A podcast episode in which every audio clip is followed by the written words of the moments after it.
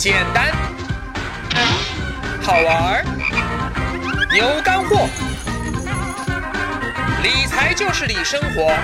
让我们一起来听力哥说理财。简单好玩有干货，大家好，欢迎来听力哥说理财。上一回啊，力哥介绍了各种各样适合作为定投标的的指数基金。那么多琳琅满目的基金，我们到底应该如何取舍呢？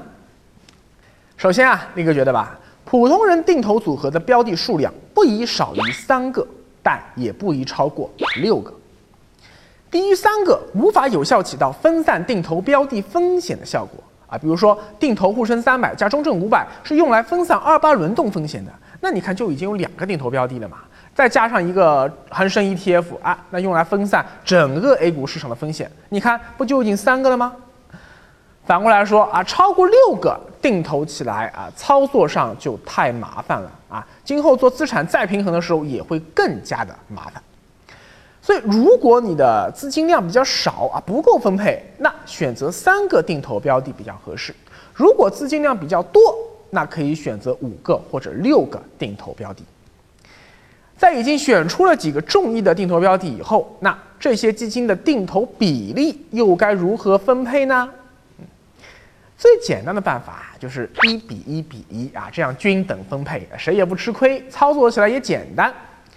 但是更聪明的一种策略是根据各个市场与你的亲疏程度，以及各个定投标的它目前的价格贵贱，也就是估值高低，来安排定投比例。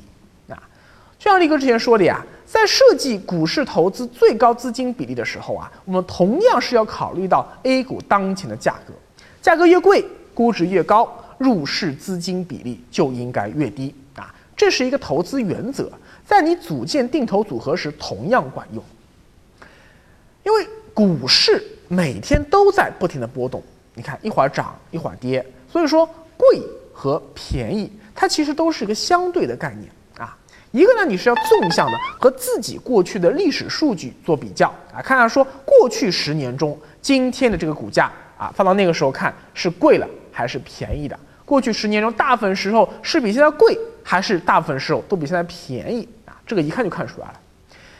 第二啊，你还要做横向比较，就是说在同一个时间点啊，你得去和其他股市进行对比。比如说，同样一个时间点，A 股、港股、美股、日股、欧股，大家放在一起对比，看你到底是贵了还是便宜了。就像我们去菜场里买菜是一样的道理啊，同样一个菜，你得多问几个摊贩，这样才能判断出说到底哪家的菜。既便宜啊，又新鲜好吃，价值投资它同样也是需要你通过反复的比较，最后才能找到那个最有投资价值的股票。而现在二零一六年下半年，我们来看，无论是横向对比还是纵向对比，那么港股它的估值无疑都是所有市场中最便宜的，而 A 股市场呢？呃，基本上处于一种不算贵，但也不算特别便宜的尴尬状态。而美股啊，那不一样，美股经过了那么多年连续上涨，说实话，现在的估值真的已经有点贵了。但是啊，我们不能光呃看这个估值高低，我们还得看这个市场和你的亲疏程度啊，或者说，嗯，你对这个市场的了解度和关注程度的高低。就像美国人一定是最熟悉美股，日本人一定最熟悉日股，香港人一定最熟悉港股，那我们中国大陆人一定是最熟悉我们的 A 股市场。而且你还要注意啊，我们中国人拿人民币去投资 A 股的指数基金，它是不用承担任何的汇率波动的风险的呀，它也是不需要去承担二次换汇所导致的这个成本摩擦损失。啊现在就是美元强势，人民币弱势。要换成前些年人民币持续不断升值那会儿，哎，你如果把人民币换成美元、欧元、日元、港币去投资海外股市，那你承担的汇率损失也是不得了的一大笔钱啊！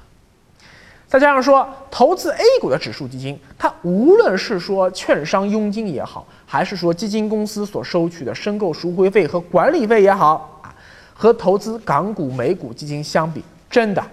是要低得多。啊，这个国内的投资者真的是很幸福的。所以从这个角度看啊，投资于 A 股市场的指数基金就应该成为我们定投组合中当仁不让的当家花旦啊！也正是因为咱都中国人嘛，那 A 股它就永远应该是我们最重要的一个定投标的市场。但是为了规避 A 股的系统性风险啊，我们还是必须要找来港股、美股这两个小伙伴作为陪衬啊。他就说，现在呢，港股便宜，美股贵，哎，那很简单嘛，我们就应该啊，再相应的配置多一些的港股指数基金的定投，那少配置，甚至可以不配置美股指数基金的定投。反过来说啊，如果说今后说美股便宜，港股贵了，那就应该少定投港股，多定投美股，哎，这个道理能听明白吧？当然了，大宗商品指数基金也可以作为辅助性的定投标的啊，它可以用来对冲全球股市的风险。因为二零零八年金融危机以来啊，随着经济全球化的加速，我们会发现很有意思啊，全球股市特别容易形成一个共振现象。A 股大跌啊，会带动美股大跌啊；美股大跌也会带动 A 股大跌，真叫是全球股市同呼吸共命运啊！这种事情发生的概率是越来越大了。而大宗商品市场呢，它和股市并没有太大的相关性，这样就可以最大限度的规避全球股市一起跌，还有这种最坑爹的系统性风险。好了。定投组合的配置原则，力哥都说了啊。至于说具体到你手上这钱应该咋分配，那还得你自己开动脑筋做决定。最后啊，为了方便大家理解，我们还是请出小明同学。小明经过自己研究分析以后啊，他决定挑选深成指 B。医药 ETF、恒生 ETF、H 股 ETF、标普五百 ETF 以及华宝油气这六个基金组建专属小明的定投组合。由于小明是平衡型投资者啊，他有五十万的存量资金可用于定投，所以呢，他就决定用一点六年时间完成定投布局，每周定投一次，也就是一共定投八十次，把这五十万元全部投完。平均下来，每周定投金额是六千二百五十元。但是啊，力哥的这个定投策略啊，它是叫做定期不定额投资，而定投又是一个主动买套，呃，主动去追求微笑曲线的这么个过程，所以就可以预见到啊，如果说第一次我就定投六千二百五十元，涨了还好，但是如果跌了呢？如果股市今后一路往下跌，那定投金额一定会高于六千二百五十元，导致最后很有可能会出现没有到一点六年，那么五十万资金就已经定投光了。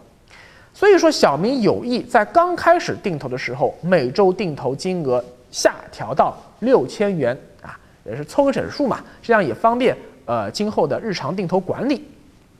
而这六个基金的定投资金安排是：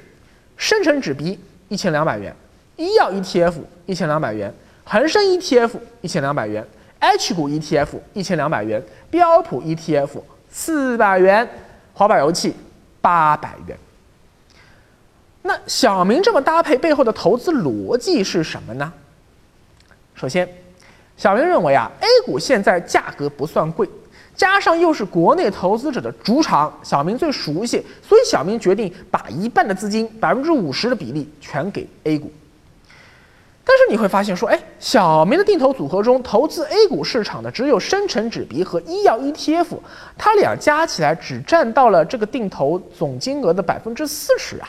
还有百分之十去哪儿了呢？嘿嘿，这个力哥之前说过啊，H 股指数啊，名义上是港股指数，实际上呢，它的成分股啊都是中国内地的上市公司，所以某种程度上也可以被看成是半个 A 股指数。由于估值更低，所以小明啊，他其实是拿 H 股 ETF 来代替了沪深三百 ETF 啊，或者说是上证五零 ETF，然后再加上一个恒生 ETF，所以说名义上 A 股和港股的投资比例是四比四，实际上是五比三。而小明之所以选择深成指 B，其实就是把它看成是一个带有杠杆的中证五百 ETF 的替代品。希望能够获得更高的定投收益。那小明为什么不选择同样带有杠杆的，也和生成纸币一样不会下折的 H 股币呢？一是因为啊，小明是平衡型投资者，定投组合中有百分之四十啊都是带有杠杆的分级基金，这会让小明感觉风险有点大。而生成纸币和 H 股币相比呢，前者规模更大，流动性更好，市场认可度更高，而且它的融资成本也更低，所以小明选择了。深成指币，而没有选定投 H 股币。力哥说理财简单又好玩，跟着力哥走，理财不用愁。上面这百分之八十啊，是小明定投的主菜啊，下面是百分之二十，则是点心。为什么小明不但放弃定投纳指 ETF，而且只给标普 ETF 百分之六点六六的权重呢？啊因为小明认为美股现在实在是贵了点啊，重仓定投风险太大了，所以只敢定投这么点比例。毕竟啊，零八年金融危机之后啊，像标普五百指数在二零零九年最低跌到了七百点附近啊，随后就是一波持续六年的大牛市，指数不断创出历史新高，一路飙过两千点。随后呢啊，大概是一五年开始吧，就一直在高位震荡。这种情况下，少投资甚至不投资美股都是非常合理的选择。而给华宝油气百分之十三点三三的权重啊，是因为小明认为油价，哎，现在是比较便宜的。如果油价继续下跌，那小明今后还会继续加大华宝油气的定投比重。反过来说，如果油价一路蹭蹭蹭就上去了啊，比如涨到了八十美金，甚至一百美金，那。就会再降低华宝油气的定投比重，甚至有可能会清仓。最后啊，力哥要特别强调一点啊，小明的定投标的，它不是力哥推荐给所有人的定投标的，力哥在此只不过是个举例子，目的是希望大家能够充分理解定投组合的多种可能性以及它背后那套投资逻辑，请你千万不要无脑跟风、盲目。模仿啊，小明投什么你就投什么，你傻呀！好，接下去啊，力哥就要说第五步了，叫做坚持完成定期不定额、止盈不止损的定投布局。到这里，我们才算真正进入到了定投实战阶段。在存量资金定投布局阶段啊，力哥推荐的定投策略叫做市值恒定定投法，这是啥意思呢？呃，这讲理论啊，你可能不太容易理解啊。这我就直接把小明同学请出来，一边举例一边讲。好，小明他第一周定投金额就是自己他最初设定的那个金额，但是第一周过去以后，你看到啊，基金一定是有涨有跌。等他第二周的同一天打开股票软件以后，他就需要做一道算术题，将第二周的这样一个目标定投市值减去第二周定投时。第一周定投金额在那个时刻的市值，啊，有有点听糊涂了吧？举例子啊，比如说第一周定投了一千两百元的深成指币，结果这一周中深成指币大跌百分之十二啊，市值只剩下了一千零五十六元，亏了很多。那么它第二周定投金额就应该是两千四百元减去一千零五十六元，等于一千三百四十四元。第二周真实定投金额就要比第一周的一千两百元增加了一百四十四元。等到第三周，那基金肯定又会出现涨跌呀。小明这会儿又要做一道简单的算术题，就是将第三周的目标定投市值减去第二周定投之后，第一周和第二周两次定投累计定投的市值。啊，哎，这话听着很绕啊，我估计你又没听明白。那么还是举例啊，就是以深成纸币来说，假如啊到了定投第三周，大盘哎这时候不对了，突然发力上涨了，深成纸币这一周价格嘣涨了百分之十二，不但把第一周的定投浮亏弥补回来了，账面上还出现了盈利啊，两次定投它合计你看嘛，第一周定投了一千两百元，第二周定投了一千三百四十四元，所以合计是一两千五百四十四元。而此时市值有多少？市值有两千六百八十六元。如果我们忽略到这个佣金成本这些东西之外啊，合计浮盈百分之五点五八这时你就要注意了，根据你的定投计划，第一周的定投市值应该是一千二百元，第二周啊就再加一千二，就是两千四百元，到第三周就应该是三千六百元了。而经过这一波上涨，其前两周定投的市值已经增长到了两千六百八十六元，所以这时候你就需要追加定投金额九百十四元，就是三千六百元减去两千六百八十六元。到了第四周，只要基金市值高于第一次定投的真实金额一千二百元。第二次定投的真实金额一千三百四十四元，第三次定投的真实金额九百十四元之和，也就是高于三千四百五十八元，那么你的定投就会继续浮盈。好，按照这样的一个定投策略啊，小明他坚持了一周又一周，一周又一周定投啊，冬去春来，春去夏来，转眼小明坚持定投已经二十周了啊，这期间股市。假如他遭遇到了大跌，而转而呢又出现了大涨，小明始终按照这一套既定的定投纪律严格执行。